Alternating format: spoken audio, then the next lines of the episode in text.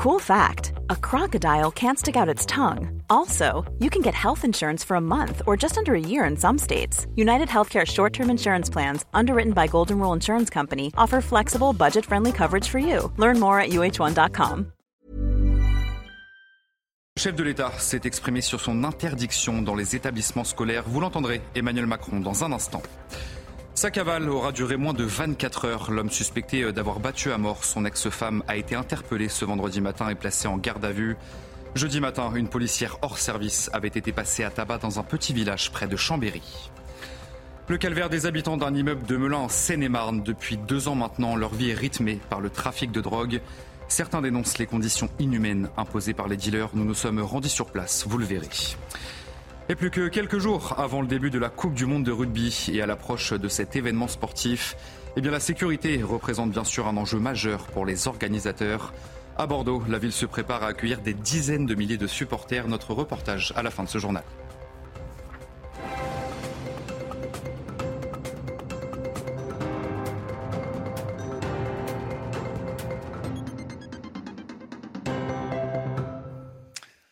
Bonsoir à tous, très heureux de vous retrouver sur CNews pour l'édition de la nuit. Le gouvernement sera donc intraitable à la rentrée sur le port de l'Abaya à l'école. En déplacement dans une école professionnelle du Vaucluse, Emmanuel Macron s'est exprimé sur son interdiction dans les établissements scolaires. On va écouter ensemble le chef de l'État. Les enseignants, les chefs d'établissement ne doivent jamais être laissés seuls face aux pressions qu'ils subissent ou aux défis qui existent sur ce sujet. Ils ont raison de défendre la laïcité. Nous devons les soutenir quand ils sont menacés, bousculés. Il n'y a pas d'interdit quand on évoque les principes de la République qui doivent être pas simplement défendus, mais enseignés dans notre école. Et nous serons intraitables sur ce sujet. Et avec le pragmatisme qui doit à chaque fois accompagner la détermination, au-delà des mots, nous mènerons les actions. Et dans les lycées ou les collèges qui sont les plus sensibles, euh, des personnels spécifiques seront détachés aux côtés des chefs d'établissement et des enseignants pour les soutenir et pour engager aussi euh, un dialogue nécessaire avec les familles et les élèves. Mais on ne laissera rien passer. Emmanuel Macron qui confirme donc euh, la fermeté du gouvernement sur la laïcité à l'école. On va écouter l'analyse de Johan Usaï du service politique de CNews. Le chef de l'État qui d'abord dit s'attendre effectivement à ce que euh, dès lundi, jour de la rentrée scolaire, certains élèves cherchent à défier la République. Donc Emmanuel Macron dit clairement, oui, lundi, il y aura euh, des euh, problèmes. Vous l'avez entendu, les chefs d'établissement ne doivent pas être laissés seuls face aux pressions qu'ils subissent. Ça, c'est ce que dit Emmanuel Macron, qui dit qu'il sera intraitable face à ceux qui veulent défier précisément ce système républicain. Il y aura des référents dans les lycées les plus sensibles où il y a le plus de, cas qui se présenteront. Euh, alors évidemment, c'est justifié parce qu'on sent bien que les atteintes à la laïcité, on ne le sent pas. Ce sont les chiffres d'ailleurs qui le prouvent, plus 110% d'augmentation en un an. Ces atteintes à la laïcité sont principalement liées à la baya. Ça, ce sont les statistiques du ministère de l'Intérieur qui sont indiscutables. Donc il y a un véritable souci, effectivement. Le chef de l'État affiche une fermeté, ça c'est certain, mais c'est nouveau quelque part parce que le chef de l'État a quand même soutenu son ministre précédent, Papendia, qui lui disait la chose suivante Je refuse de publier des catalogues interminables pour préciser la longueur des robes. Donc ça signifie que Papendiaï, lui, ne voulait pas vraiment s'attaquer à ce problème-là. À ce moment-là, Emmanuel Macron ne l'a pas démenti, donc l'a soutenu. Il y a un changement de discours aujourd'hui qui est radical. C'est louable, mais surprenant. En Savoie, l'homme suspecté d'avoir battu à mort son ex-femme a été interpellé ce vendredi matin et placé en garde à vue. Les gendarmes l'ont arrêté euh, dans une commune proche de la Croix de la Rochette où se sont déroulés les faits jeudi matin vers 9h30. Né en 1962, le suspect l'aurait tué avec une arme de type machette. Soumaya Lalou avec Célia Barotte. C'est à Arvillard, à 4 km du lieu du crime, que le suspect a été interpellé après 24 heures de traque. Dès les premières heures après le meurtre, les recherches autour de l'individu s'activent. Le profil du suspect inquiète. Il est soupçonné d'avoir abattu son ex-épouse à coups de machette en pleine rue. Âgé d'une soixantaine d'années, l'homme est connu des services de police pour non-respect en 2020 d'une ordonnance de protection en faveur de la victime. Le couple, divorcé depuis 2021, entretenait une relation conflictuelle. C'était pas une femme qui, qui, parlait de ses douleurs. Euh, elle m'avait juste, bon, euh, je savais juste qu'elle avait un ex-mari, que les filles devaient repartir chez leur père. Enfin, mais de là à penser ça, euh, J'en ai la boule au ventre. Les taux se resserrent hier soir quand la police retrouve le véhicule du suspect sur le parking d'un temple bouddhiste. Le temple est évacué et fouillé, mais le suspect ne s'y trouve pas. Les policiers recherchent alors le suspect aux alentours. À 10h10 ce matin, ils l'interpellent dans le bois environnant. Placé en garde à vue à la section de recherche de la gendarmerie de Chambéry, le suspect est entendu dans le cadre d'une enquête pour assassinat. Toute la question sera de savoir depuis quand le suspect avait prémédité son passage à l'acte. Un important euh, dispositif avait été mis en place pour tenter euh, de retrouver le principal suspect. Une enquête a été menée pour l'interpeller le plus rapidement possible. On va écouter ensemble les quelques explications de Marie-Laure Pesant. Elle est porte-parole de la Gendarmerie nationale. On a la section de recherche de Chambéry qui est engagée. On a aussi d'autres enquêteurs des unités qui sont là aussi pour travailler sur, ces, faits, parce qu'il y a un gros travail de fourmi à mener. Euh, ces enquêteurs-là sont rodés euh, aux enquêtes techniques, euh, ils vont faire un certain nombre de recherches, donc à la fois recueillir des témoignages, euh, retrouver des éléments, des sources humaines qui vont pouvoir nous, nous permettre de mieux comprendre son cheminement, comment il était, est-ce que précédemment à l'enquête il y a eu des comportements particuliers, des, témoignages aussi au moment de, des faits pour savoir quel a été précisément son parcours, et on a aussi des éléments qui vont être techniques. Euh, par exemple, vous parliez, euh, il a organisé, euh, il a organisé sa venue. bon, est-ce qu'il a fait des réservations? Est-ce qu'il il avait dans ses affaires des éléments techniques qui permettent de reconstituer la préméditation et de comprendre comment il a organisé tout ça dans l'enquête sur la mort d'Adama Traoré, eh bien, les magistrats ont prononcé un non-lieu pour les gendarmes qui l'ont interpellé en juillet 2016. Une décision de justice qui met un terme provisoire à une enquête centrée sur des expertises médicales contradictoires. Sachez que l'avocat de la famille d'Adama Traoré va faire appel de cette décision de justice. Les précisions de Noémie Schulz du service police-justice de CNews.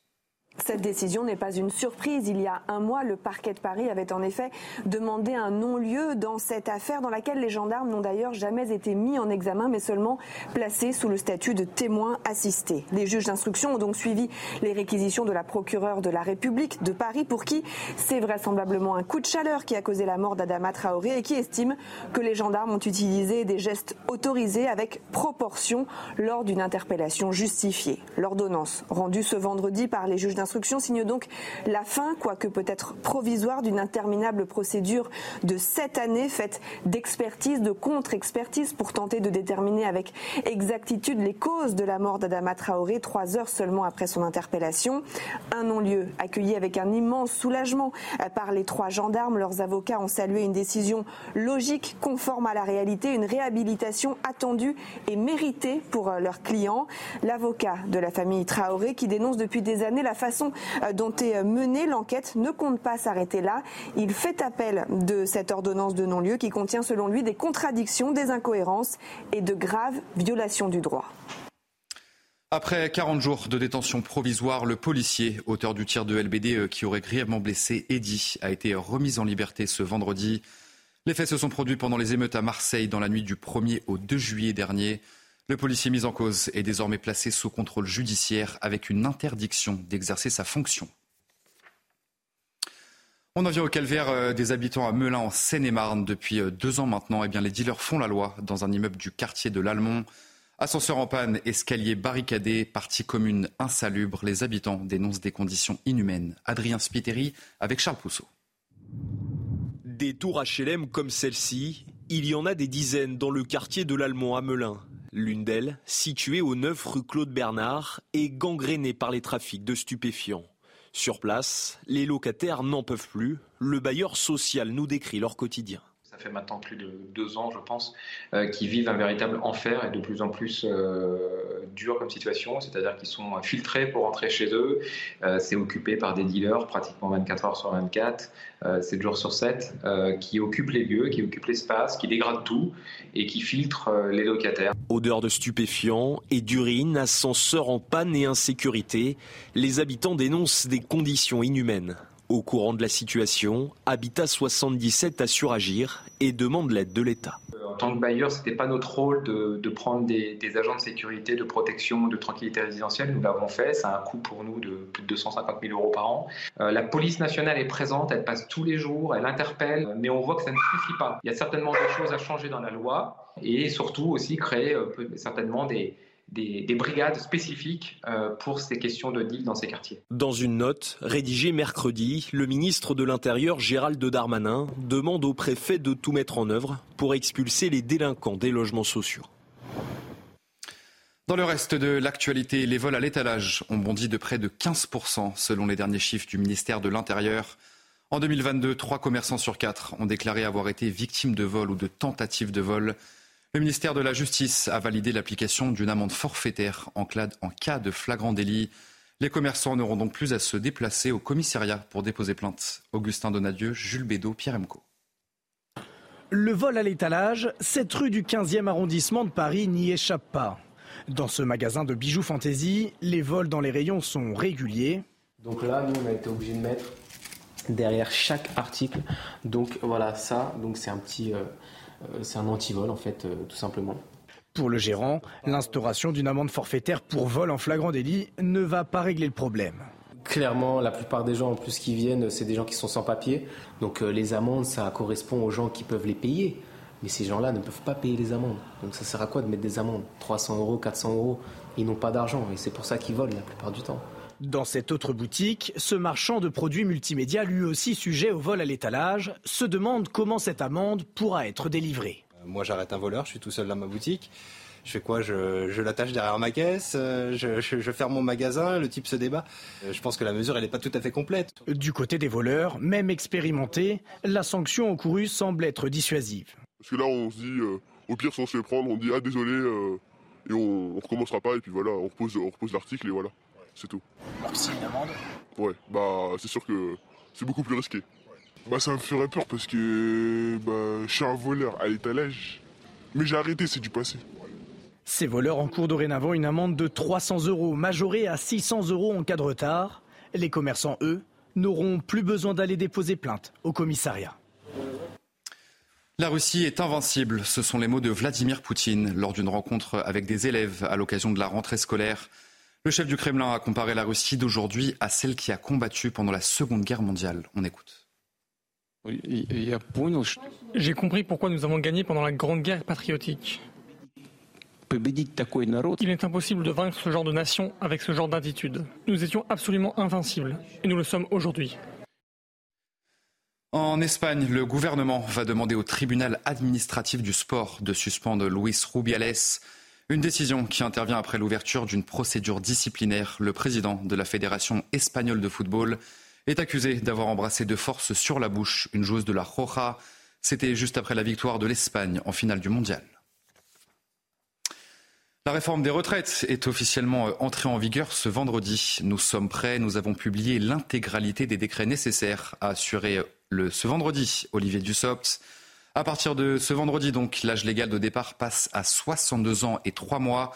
Cela concerne les personnes nées à partir du 1er septembre 1961, puis sera progressivement décalé de 3 mois chaque année pour atteindre les 64 ans en 2030. Et puis après 5 ans d'une présence controversée, bien fini les trottinettes en libre service à Paris. Une décision qui fait suite à un vote populaire ainsi qu'une décision de la mairie de Paris. La capitale devient ainsi, euh, Paris pardon, devient ainsi la première capitale européenne à interdire les trottinettes en libre service. Aminata Demphal, Charles Pousseau, Alice Sommerer. Je récupère euh, les deux trottinettes qu'il y avait en rue pour les remettre dans mon camion. Dans le 17e arrondissement de Paris, Sérine s'active pour trouver les dernières trottinettes en libre service. Et pour cause, ces engins électriques sont désormais bannis de la capitale.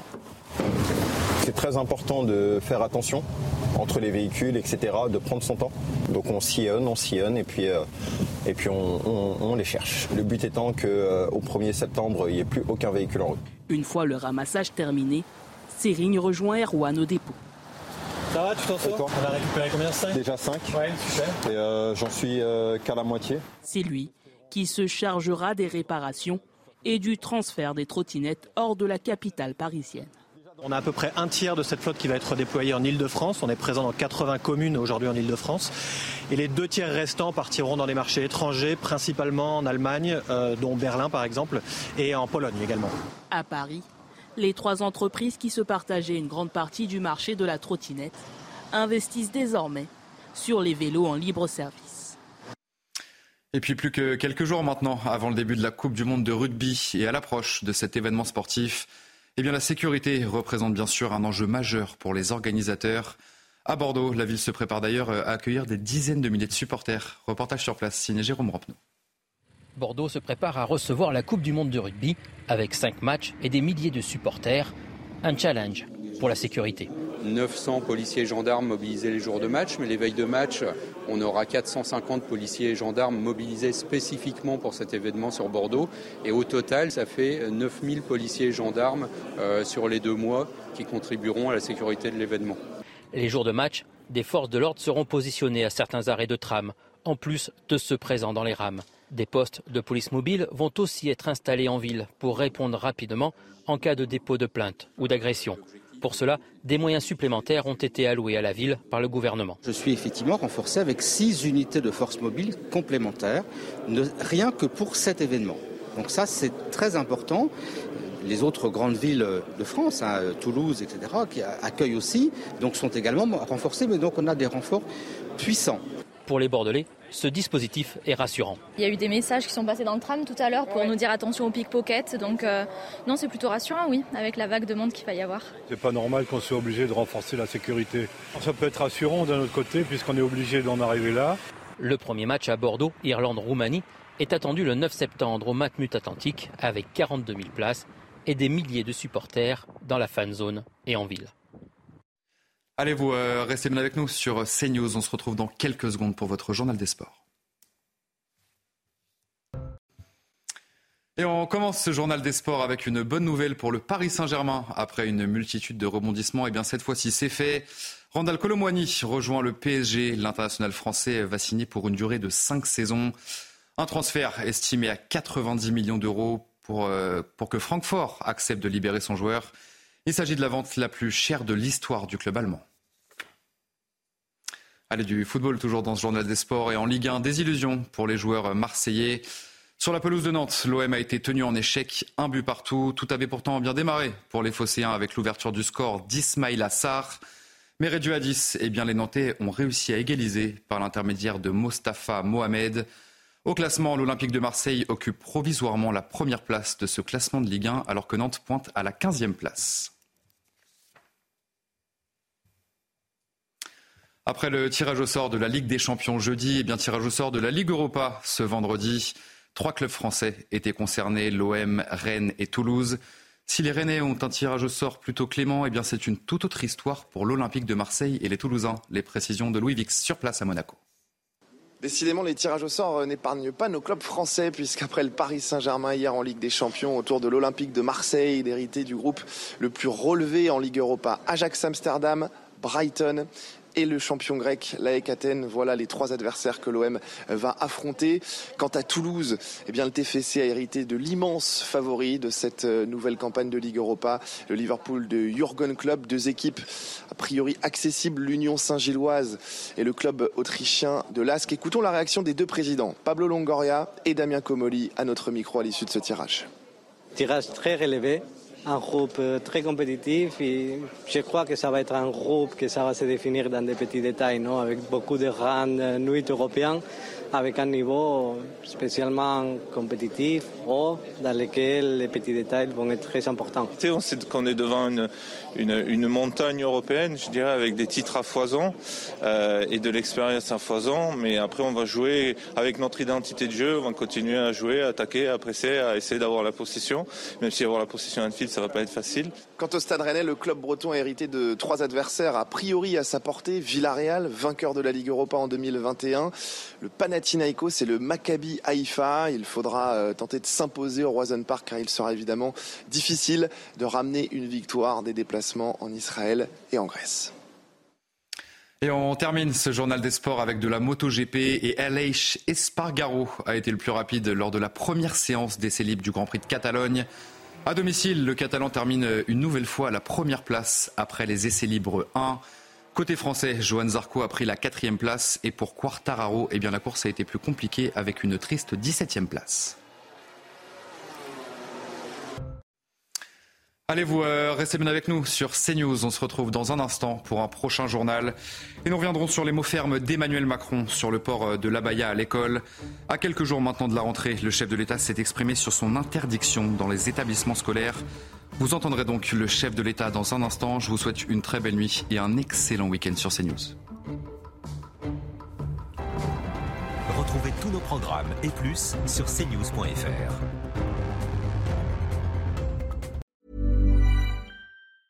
Hi, I'm Daniel, founder of Pretty Litter. Did you know cats tend to hide symptoms of sickness and pain? I learned this the hard way after losing my cat, Gingy. So I created Pretty Litter, a health monitoring litter that helps detect early signs of illness by changing colors, saving you money and potentially your cat's life. Pretty Litter is veterinarian developed, and it's the easiest way to keep tabs on your fur baby's health right at home. Go to prettylitter.com and use code ACAST for 20% off your first order and a free cat toy. Terms and conditions apply. See site for details.